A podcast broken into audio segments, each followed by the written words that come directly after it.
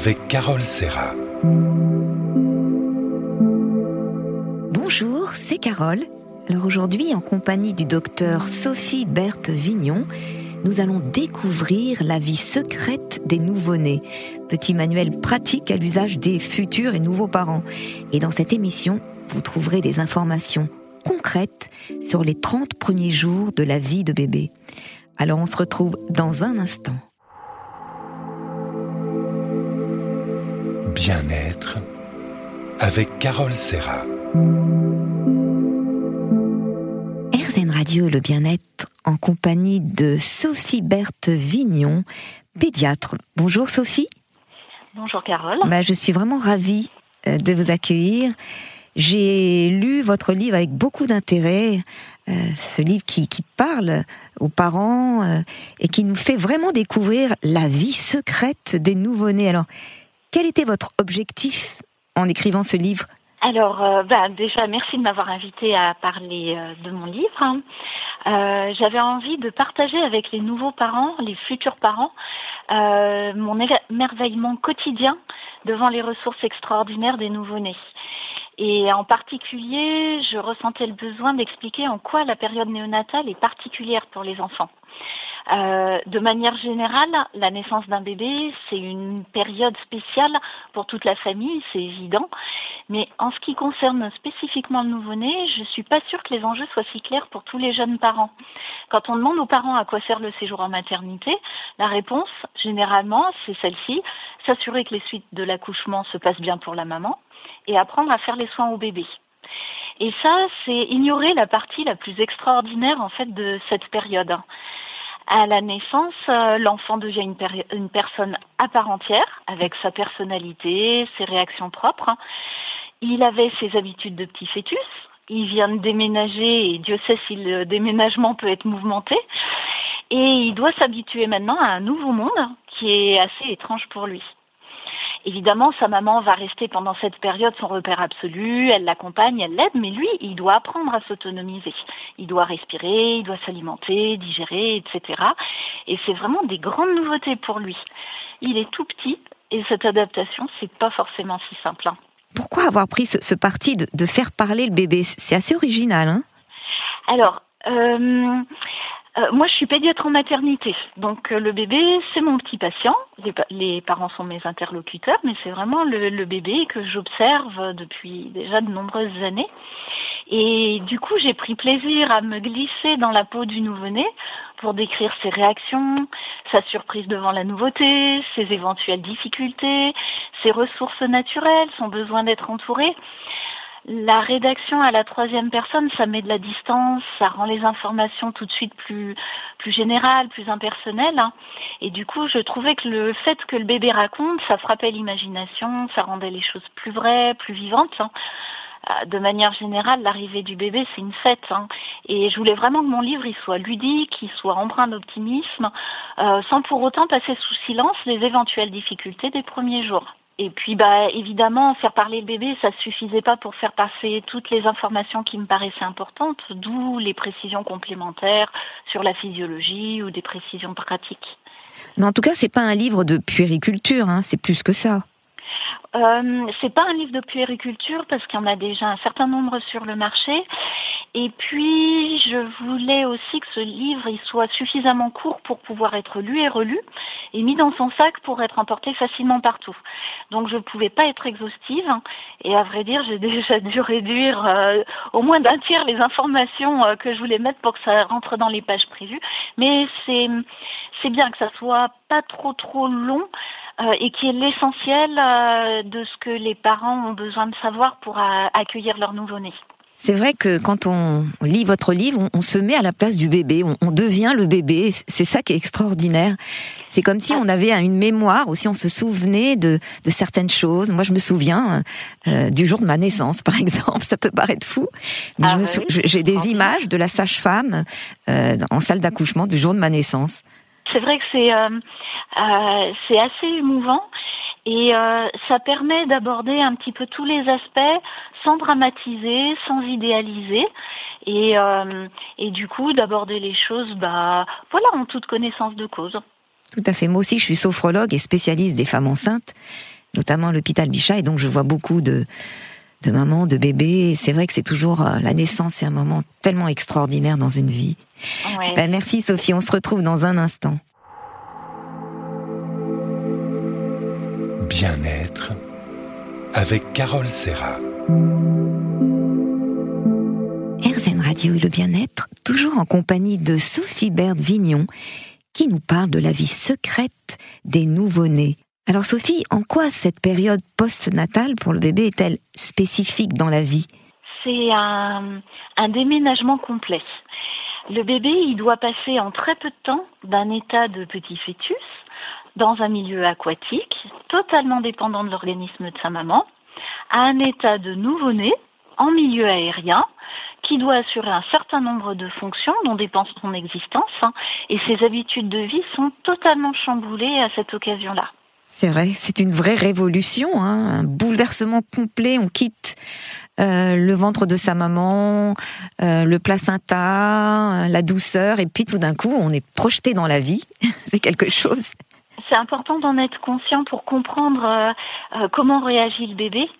de, de, se dire qu'en fait, il a déjà neuf mois d'existence derrière lui et des habitudes bien ancrées. Tout à fait. Alors, la première fonction que le bébé développe, c'est la respiration, le, premier cri primal. Alors, c'est le tout premier changement, en effet, euh, et c'est pas la moindre. Hein. Dans le ventre de sa maman, il n'avait pas besoin de respirer, c'était le placenta qui s'occupait de tous les échanges gazeux par l'intermédiaire du cordon. À partir du moment où le cordon est coupé, c'est terminé, il faut qu'il respire par lui-même. Et ça, c'est, ça demande à la fois de la maturité et des forces de l'énergie. Et ça vient tout de suite à la suite de la naissance, hein, de, de, la période de l'accouchement. Et il arrive parfois que le bébé il soit très fatigué par sa naissance. Et c'est pas si simple que ça pour lui de prendre le relais directement. On dit en fait que le bébé respire tout de suite par le ventre. C'est vrai. Oui, c'est vrai. Oui, oui. Euh, c'est euh, une de nos respirations euh, principales. Et il faut tenir sa température en, sortant d'un milieu à, 37 degrés alors que les centres de la régulation sont, encore immatures. C'est une température très estivale dans le ventre des mamans et le bébé va naître euh, tout mouillé et directement il va être euh, projeté dans un monde où il fait à peine une vingtaine de degrés. Et il se trouve que la nature a prévu les choses, hein, puisque quand, on, quand le bébé est posé sur la poitrine maternelle, aussitôt celle-ci monte en température au moins d'un degré pour réchauffer le bébé. C'est assez merveilleux la nature en fait. Hein. Je me souviens quand j'ai accouché, euh, c'est vrai que dès que le bébé euh, a été posé sur mon ventre, tout de suite, euh, bah, il est monté au sein et on ressentait cette, cette chaleur dont il avait besoin en fait. Eh ben oui, et comme vous le disiez, ça fait d'une pierre deux coups, puisque euh, la, une des fonctions aussi qui doivent se mettre en place à la naissance, c'est l'alimentation. Il faut s'alimenter par soi-même, alors que jusqu'à présent, bah, c'était sacrément moins compliqué de s'en remettre au placenta. Il faut digérer, et ça aussi, c'est une, une, grande nouveauté. Ça, ça fait plein de choses qui se, qui se succèdent et qu'il faut accomplir en l'espace de relativement peu de temps. En tout cas, le, bébé, il a cette intuition, il va directement au sein, il, s'accroche, il, sait comment s'alimenter naturellement sans qu'on lui ait appris. Le bébé, il naît avec euh, euh, plein de compétences, il naît avec aussi pas mal d'immaturité, mais il naît avec euh, plein de compétences et, et l'adaptation est inscrite dans ses, dans ses gènes, on va dire. C'est vrai. Pour que les choses se passent au mieux il faut qu'il s'alimente par lui-même, alors que c'était plus facile et moins fatigant de s'en remettre au placenta. Il faut digérer. Tout ça, c'est une grande nouveauté. Hein. Dur, dur d'être un bébé, comme dit la chanson. Merci Sophie, on, se retrouve dans un instant. Bien-être avec Carole Serra. RZN Radio, le bien-être, toujours en compagnie de Sophie Berthe Vignon qui nous parle de la vie secrète des nouveau-nés. Alors pendant les premiers jours, l'évolution se fait très vite, presque heure par heure. Il faut quelques jours à un bébé hein, pour changer ses habitudes de petit fœtus pour celles de bébé euh, euh, autonome. Hein. Les choses vont pas se faire brutalement au moment de la naissance, hein, mais tout doucement, à leur rythme, au fur et à mesure que passent les heures, avec des variations d'un bébé à l'autre. Le bébé va déjà commencer euh, par continuer à vivre comme encore la veille, quand il était dans le ventre de sa maman, c'est-à-dire principalement en dormant. Et puis progressivement, il va réaliser que bah, ça fonctionne plus très bien. Euh, il va il va réaliser qu'il va falloir euh, participer activement, il va expérimenter la faim, etc. En tout cas, il est trop fort, il a vraiment cette capacité d'adaptation extraordinaire. Hein. Oui, et pourtant, Dieu sait si parfois c'est compliqué, mais il y arrive toujours. Hein. Il faut juste lui laisser le temps souvent les parents n'ont pas trop cette notion et du coup ils arrivent avec plein de choses euh, planifiées euh, pour le séjour à la maternité alors que ça peut pas être planifié parce qu'il y a trop de variables qui qui dépendent pas d'eux. Donc euh, ils peuvent s'impatienter, ils peuvent rentrer à la maison, mais on leur dit vous vous rendez compte de tout ce que votre bébé a accompli en si peu de temps? Il a que quelques jours, il est déjà capable de faire plein de choses. Hein. C'est sûr et il faut lui laisser le, temps parce que une heure ça passe vite et dans une heure il apprend finalement plein de choses. Alors, est-ce que cela euh, a à voir avec la durée du séjour en maternité? C'est-à-dire que pendant le séjour, il va apprendre plein de choses. la maman aussi, d'ailleurs. Oui, et la maman aussi. Et les parents aussi. Euh, mais complètement. Si on veut se conformer au rythme du bébé, il faut lui laisser le temps. Euh, le temps.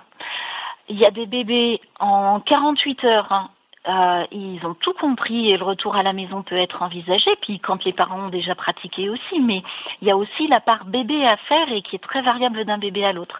Il y a des bébés à trois jours de vie, ils cherchent encore comment on s'installe pour téter efficacement. Il est encore fatigué, il peut être endormi par la jaunisse, ça aussi c'est un passage naturel des premiers jours de vie, et il peut avoir besoin d'un petit peu d'aide ou d'un traitement, traitement qu'on ne peut pas faire à la maison. En fait, on peut dire que chaque bébé est unique, et tant mieux. Parfaitement. Alors Sophie, quel message vous pourrez faire passer aux, parents pour accompagner leur bébé pendant cette période? À titre de plaisanterie, je dirais lisez mon livre. C'est beaucoup plus facile de gérer les choses et de s'adapter quand on sait à quoi on doit s'adapter. Mais surtout, il faut être patient. Euh, le bébé, il vit des choses inhabituelles pour lui. Il a besoin de temps pour ça. Il a des ressources qui sont extraordinaires, mais on ne peut pas aller plus vite que leur rythme à eux. Euh, ça marche pas. En tout cas, pour, bien euh, les accompagner, déjà, faut pas stresser. C'est ça. Il faut pas stresser. Alors c'est parfois plus facile à dire euh, qu'à faire, mais en tout cas, quand on sait qu'il y a toute cette période à, accomplir avec plein d'étapes, euh, avec cette fatigue de la naissance qui peut aussi interférer, qui fait que parfois c'est pas si simple de stabiliser sa respiration, de se mettre à téter activement parce que ça demande beaucoup d'énergie, etc. Bah, quand on le sait, finalement, on, on accompagne les petits, on observe leur progrès, on s'émerveille et, euh, et tout se fait en temps et en heure. Alors moi j'ai un petit secret pour accompagner les bébés les premiers jours. Vous savez Sophie que le premier sens que le bébé développe in utero c'est l'ouïe et il a cette mémoire auditive. Euh, et moi je leur mets de la musique douce et je leur chante des chansons. Alors ça relaxe euh, la maman, le papa aussi, et le bébé. Ça leur fait beaucoup de bien. Même durant le séjour en maternité, ils ont besoin de, de se laisser bercer dans, dans la musique. Ça, a vraiment un impact euh, totalement relaxant. Oui, et les bébés euh, euh, enregistrent dans leur mémoire aussi euh, la correspondance entre des musiques qu'ils ont pu entendre pendant qu'ils étaient petits fœtus et le bien-être qu'ils ressentaient à ce moment-là. Et on peut le ressentir après la naissance en leur faisant écouter ces musiques-là et en les voyant s'apaiser. Tout à fait. Quand je reçois des, des, femmes enceintes, toutes mes séances se font en musique. Quand elles viennent me revoir, le bébé est né, il peut être fatigué, il pleure. Je lui dis bonjour, je lui remets la même musique, il s'arrête net de pleurer. Il y a vraiment un mmh. sentiment de déjà entendu. C'est assez merveilleux la musique. Merci Sophie, on se retrouve dans un instant. Bien-être avec Carole Serra. RZN Radio et le bien-être, toujours en compagnie de Sophie Berthe Vignon, qui nous parle de la vie secrète des nouveau-nés. Alors Sophie, comment le bébé va-t-il bouleverser le rythme de vie de ses parents? Alors le rythme du bébé, c'est pas ce qu'on appelle un rythme nictéméral comme pour un adulte, c'est-à-dire rythmé par l'alternance jour-nuit. Le nouveau-né, il vit autant la nuit que le jour, hein, et les nouveaux parents vont devoir répondre à ces demandes nocturnes aussi bien qu'à ces demandes diurnes. Et pour un adulte, ça peut devenir très fatigant sur la durée. Il vaut mieux le savoir. C'est vrai que les premières semaines euh, sont un peu difficiles au point de vue sommeil en tout cas. Ouais, euh, si on peut donner un conseil aux jeunes parents, c'est euh, de faire un ordre de priorité dans les tâches à accomplir dans la journée.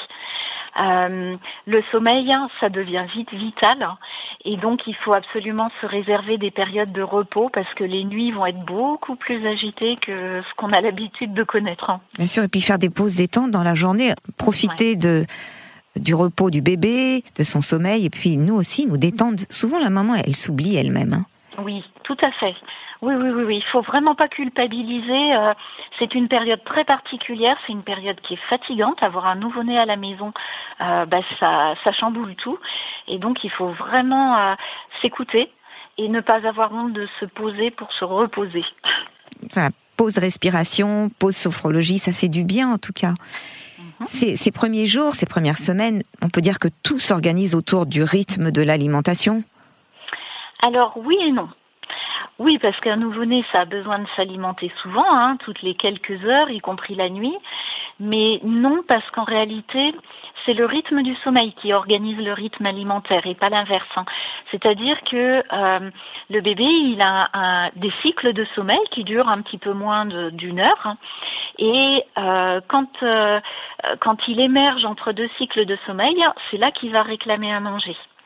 Il y a des bébés, en particulier les bébés qui sont nés avant terme, qui ont trop besoin de dormir et qui ne se réveillent pas pour boire. Donc c'est aux parents d'assurer le rythme des repas en attendant que le bébé s'éveille plus et réclame. Par exemple, quand on dit l'allaitement, c'est à la demande du bébé, oui, c'est vrai, quand le bébé a pris son rythme, a changé son rythme de celui qu'il connaissait quand il était petit fœtus, ou c'était un petit peu tout le temps, euh, à son rythme de bébé avec des pauses repas régulières. En tout cas, on est en éveil hein, quand on a son enfant. On, est là, on, le regarde, on écoute, euh, et, tant mieux. Ce rythme veille, sommeil, est-ce qu'il se met en place dès la naissance? Non, les premiers jours, c'est très très particulier. Alors surtout en cas d'allaitement maternel, mais pas que. Pendant sa vie euh, euh, in utero, le petit fœtus, il était toute la journée. Et toute la journée, ça veut dire peut-être 90 fois par 24 heures dans un demi-sommeil. À la naissance, il va commencer par continuer sur ce rythme-là, donc il va dormir. Et puis, euh, quand il va émerger, il va ouvrir un petit peu le bec, puis il va se rendre compte que ben c'est ça coule pas dans son gosier comme euh, comme le liquide amniotique. Puis, s'il n'a pas suffisamment émergé, il va se rendormir. Et donc, il va falloir qu'il comprenne euh, qu'il faut mettre de l'énergie dans son alimentation. Et puis, à partir du moment où il va commencer à comprendre ça, bah, il va réclamer de plus en plus. Et puis quand il est allaité au sein, bah, la montée de lait, elle n'est pas encore faite, elle va se faire au troisième jour. Donc il va boire de toutes petites quantités très rapprochées. Et donc c'est seulement après la montée de lait que le rythme va se stabiliser progressivement, en sachant que euh, au biberon, les bébés ils boivent des grosses quantités dès les premiers jours et donc euh, rapidement les tétées sont peu nombreuses. Et le fait justement que le colostrum en petite quantité euh, les aide à, mieux respirer, parce qu'en fait quand, le bébé avale trop de liquide, il n'a pas le temps de respirer. Ouais, c'est ça. La respiration, c'est vraiment une nouveauté euh, à la naissance. Hein. et autant les bébés savent hein, téter, déglutir, autant il faut intercaler un paramètre supplémentaire qui est la respiration. Et ça, bah, ça demande de s'entraîner. Et donc sur des toutes petites quantités, c'est plus simple que sur des grosses quantités. Tout à fait. Bah, merci Sophie. On se retrouve dans un instant. Bien-être avec Carole Serra. RZN Radio et le bien-être, toujours en compagnie de Sophie Baird Vignon, qui nous parle de la vie secrète des nouveau-nés. Alors parlons de la naissance et du développement du lien mère-enfant. À quoi sert ce, pot à pot à la naissance? C'est tellement bénéfique. Alors, il sert à plein de choses, hein, c'est sûr. Hein. Entre autres, il sert à, rapprocher euh, la maman et son bébé euh, après la séparation transitoire euh, de, la naissance. Hein. pour un bébé, c'est un havre de paix après tout ce qu'il vient de vivre les nouveau-nés, ils sont très sensitifs. Ils ont des sens qui se sont développés, voire surdéveloppés pendant la vie fétale. Hein. et euh, il connaît parfaitement euh, sa maman, sauf d'un point de vue visuel, bon. Mais très rapidement, hein, il va être capable de reconnaître le visage de, de, sa maman et de ses parents entre tous les visages euh, qui vont se pencher sur lui.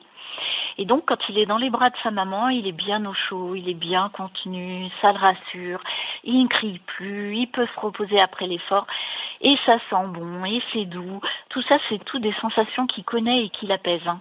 Oui, c'est ce que Boris Cyrulnik euh, appelle la niche affective, c'est être à l'écoute de l'enfant, le bercer, le caresser, euh, lui dire qu'on l'aime. Tout ça, ça va les aider à grandir c'est très très important et euh, d'un point de vue un petit peu plus médical, hein, il a aussi été montré que euh, donc ça aide le bébé à s'adapter à sa nouvelle vie d'un point de vue respiratoire, d'un point de vue métabolique. Euh, ça, ça a une vraie vertu de, de pour l'aider à, à, accomplir son adaptation. Donc euh, souvent les mamans elles font le pot à pot au moment de la naissance, mais en réalité c'est super bénéfique pendant tous les jours qui suivent euh, qui suivent la naissance. Mhm. ça c'est une bonne information à donner aux mamans. C'est pour ça ah que les nouveau-nés sont très demandeurs de, de contact. Ah oui, très. Hein. Ils viennent de passer neuf mois en contact permanent avec leur maman. Ils étaient bercés en permanence, ils étaient stimulés en permanence, avec des repères sensoriels permanents. C'était euh, les parois de l'utérus qui euh, leur donnaient l'impression d'être bien contenus, les bruits du cœur et d'autres euh, de l'organisme maternel. Euh, des stimulations gustatives, olfactives variées. Hein, le, le, euh, le, liquide amniotique, il change de goût au fur et à mesure de l'alimentation maternelle. Donc en fait, les bébés, ils ont des, des, repères sensoriels, ils les ont mémorisés, et tout ça, ça leur évoque une période de, de béatitude, on va dire. Hein. Tout à fait. Et donc, euh, on peut imaginer ce que ça peut représenter de se retrouver tout seul dans un berceau. Euh, dans, un, dans le silence, dans un endroit qu'ils connaissent pas, avec des odeurs inhabituelles, des bruits inhabituels. C'est un vrai changement euh, fondamental pour eux. On peut dire que le lien mère-enfant, il s'établit euh, dès les premiers instants, dès que la maman bah, voit son bébé, le regarde dans les yeux, elle le touche, il y a un lien très fort qui s'établit. Mais est-ce que c'est chez toutes les femmes? Ça peut être instantané, mais pas toujours. Euh, ça peut être une rencontre progressive, hein, c'est comme euh, toutes les formes d'amour. Euh, on peut avoir le coup de foudre et puis on peut aussi développer l'amour au fur et à mesure qu'on fait connaissance avec la personne. Bah, vis-à-vis des bébés, c'est exactement comme ça. le flash en salle de naissance, ça peut arriver, mais c'est pas systématique. C'est une rencontre entre deux, même trois personnes avec le papa. Et parfois on ressent l'affinité immédiatement, parfois on a besoin de s'apprivoiser et l'amour se développe progressivement. Mhm. En tout cas, on peut rassurer les mamans. Les, coups de foudre, ça arrive souvent quand même. Ah, ça arrive souvent, oui. Euh, mais on peut aussi rassurer les mamans euh, qui ne ressentent pas comme ça euh, d'un instant à l'autre ce, cette pulsion. ça va venir au fur et à mesure.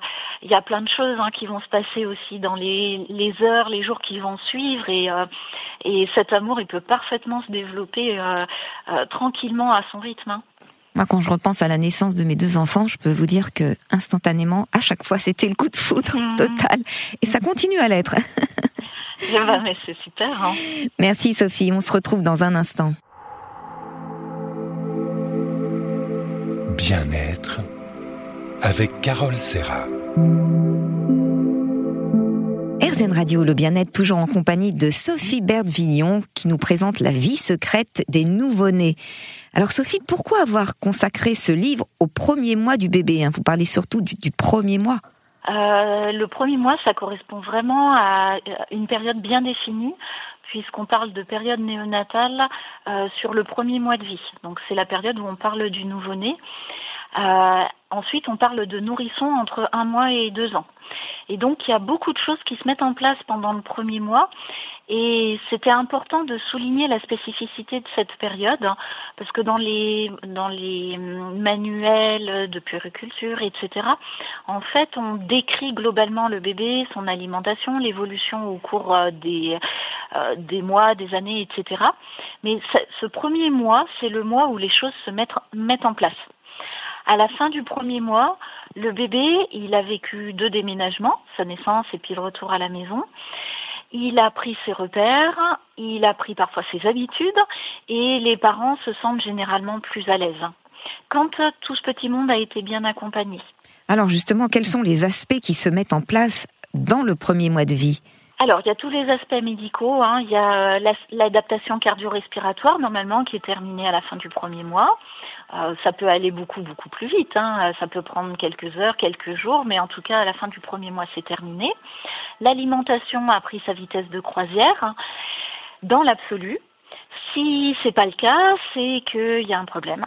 Et c'est pour ça que euh, euh, l'alimentation du nouveau-né, en particulier les allaitements, euh, devrait être accompagnée de manière très très attentive, plus qu'ils ne le sont actuellement pendant cette période-là, parce que c'est vraiment dans le premier mois que les choses doivent se mettre en place. Au-delà, c'est beaucoup plus compliqué.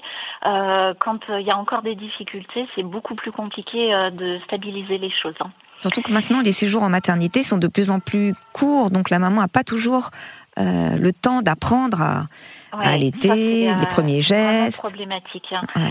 Je, je, dirais aux, aux, mamans ne soyez pas trop pressées. Effectivement, au retour à la maison, vous allez sûrement avoir une sage-femme qui va passer vous voir, hein. mais euh, on remplace pas toute une journée avec euh, des, euh, des personnes ressources qui peuvent euh, observer des tétés, qui peuvent vous guider, et une visite ponctuelle d'une personne qui peut passer, bah, c'est pas le moment de la tétée, donc elle va pas pouvoir observer, etc. C'est pas tout à fait la même chose. Hein. Donc, euh, on comprend bien que vous avez très très très très très envie de rentrer à la maison, mais euh, euh, il faut vraiment prendre le temps de poser les choses. Alors c'est sûr hein, que les séjours en maternité maintenant, ils permettent pas d'installer l'allaitement. Mais si déjà on peut euh, couvrir la période où le bébé tâtonne en attendant qu'il trouve la façon de procéder. Alors il y a des bébés c'est instantané, hein, mais il y en a d'autres il leur faut un petit peu de temps. Et éventuellement la montée de lait parce que c'est pas toujours si simple. Hein. En tout cas, voilà, se donner du temps, ne pas vouloir aller plus vite que la musique, c'est important. C'est sûr. Alors donner le biberon hein, une fois qu'on est à la maison, bon ben au début c'est tout un art. Hein. Vous le dites dans votre livre. Alors c'est tout un art, oui. Aussi bien euh, donner le biberon que donner le sein, c'est tout un art. Ça, c'est certain. Ça nécessite peut-être un petit peu moins d'apprentissage, mais ça n'empêche qu'il y a plein de petits trucs qui peuvent euh, qui peuvent faciliter euh, le quotidien et euh, il faut pas hésiter à en discuter avec bah, les professionnels de santé, avec les membres de la famille qui ont qui sont déjà passés par là, etc. Tout à fait. En tout cas, on peut dire que c'est les premiers jours que beaucoup de choses se jouent pour la santé du bébé santé physique et santé mentale d'ailleurs, et, que la rencontre entre la maman, le papa, hein, faut pas oublier le papa et son bébé, cette triangulation est, très importante. Mais moi, je retiens toujours que ce dont le bébé a le plus besoin, finalement, c'est d'amour. Il le sent, il le ressent. Quand il se sent aimé, euh, caressé, il grandit bien, euh, il mange bien, il dort bien. Ça, j'en suis mais absolument certaine. Alors c'est certain hein, que les bébés ont besoin d'être accompagnés pour aller de l'avant. Hein. Il y a des expériences mémorables en la matière, euh, plus ou moins désastreuses d'ailleurs, hein, au cours des siècles, hein, euh, qui ont bien montré que les bébés, ils ont autant besoin euh, de, chaleur humaine et d'attention que, que d'alimentation et de nourriture physique. Tout à fait. Merci Sophie, donnons beaucoup d'amour à nos bébés. On se retrouve dans un instant. Bien-être avec Carole Serra. RZN Radio et le bien-être, toujours en compagnie de Sophie Berthe Vignon, qui nous parle de la vie secrète des nouveau-nés. Alors Sophie, quels sont les aspects qui vont nécessiter encore du temps, même après un, un mois Alors, il y a plein, il y a un certain nombre d'aspects. Hein. Le petit nouveau-né, c'est euh, va avoir besoin encore de pas mal de temps. Euh, parmi euh, les aspects qui sont les plus flagrants, il y a la digestion. Hein. La, la, digestion, ça reste immature pendant des semaines, voire euh, parfois quelques mois. Euh, pour pouvoir se stabiliser et devenir confortable. Et puis évidemment le développement neurologique hein, qui va encore nécessiter beaucoup de temps. Il va être très très rapide au début sur les grandes étapes initiales, le tonus, la motricité générale, tenir sa tête, etc. Euh, la vie relationnelle, évidemment, ça va très très vite. Et puis ensuite, ça sera plus lent pour les fonctions supérieures, la motricité fine, etc., etc. Vous dites dans votre livre à plusieurs reprises qu'il faut du temps pour faire connaissance avec son nouveau bébé. Cela, est-ce que ça signifie que chaque enfant est vraiment unique? C'est vrai que moi j'ai deux enfants qui étaient très très différents. Eh ben oui, chaque enfant est unique. Hein. Euh, euh, je pense que c'est pas un scoop, hein, grâce à sa génétique hein, évidemment, mais aussi du fait de ce qu'il a vécu dans le ventre de sa maman, de sa place dans la famille, des différentes étapes de sa vie. Chaque enfant a une perception différente de sa nouvelle vie et il manifeste ses ressentis, son bien-être ou ses malheurs à sa façon. Et on peut souvent se trouver démuni face aux manifestations de certains bébés. Il y a des bébés plus colériques ou qui ont du mal à, à manger ou du mal à allaiter. Et c'est vrai que ça, ça peut faire peur aux parents au départ, surtout pour le premier bébé. Oui, euh, les, les, bébés ont des manifestations qui sont très très variables. Euh, ce qui est sûr, c'est que les bébés, ils manifestent ce qu'ils ressentent. Hein. Il n'y a pas de, il n'y a pas de, de caprice, il n'y a pas de manipulation. C'est vraiment euh, la, la, manifestation en temps réel de ce qui, de ce qu'ils ressentent. Hein. Mais il y a des bébés qui sont plus faciles à comprendre que d'autres.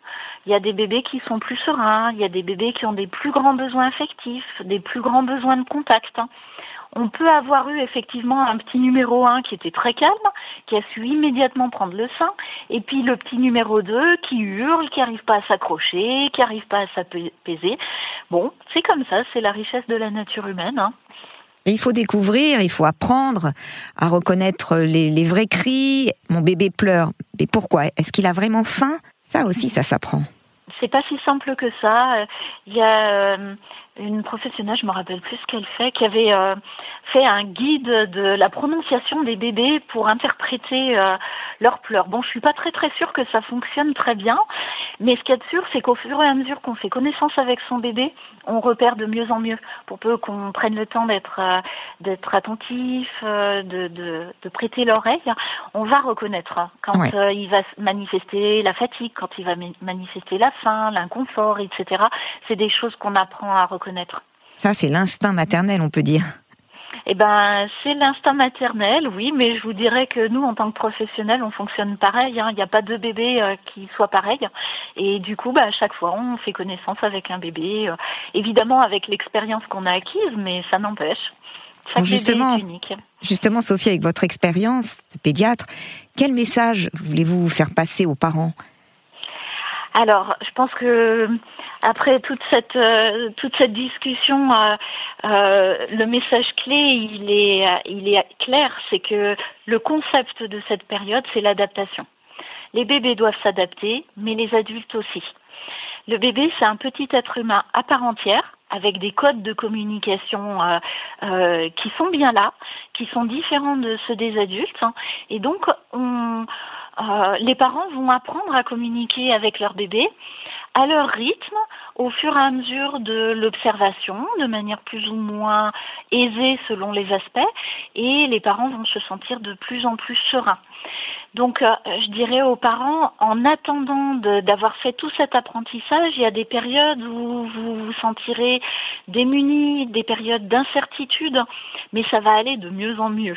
Si vous êtes ouvert à la nouveauté, si vous êtes bien guidé, si euh, euh, vous êtes conscient qu'il y a tout cet apprentissage à faire, bah, finalement, plus on est au courant et plus c'est facile à gérer. Ben merci beaucoup Sophie pour tous vos conseils et c'est vrai qu'en donnant la, parole au bébé, en lui permettant de, raconter son vécu périnatal, ben ce livre euh, qui est d'ailleurs très joliment illustré, il nous aide vraiment à, comprendre notre bébé, notre nouveau-né durant les premiers jours particulièrement riches qui suivent sa naissance et les premières semaines à la maison. Merci, à très bientôt. Merci à vous, au revoir.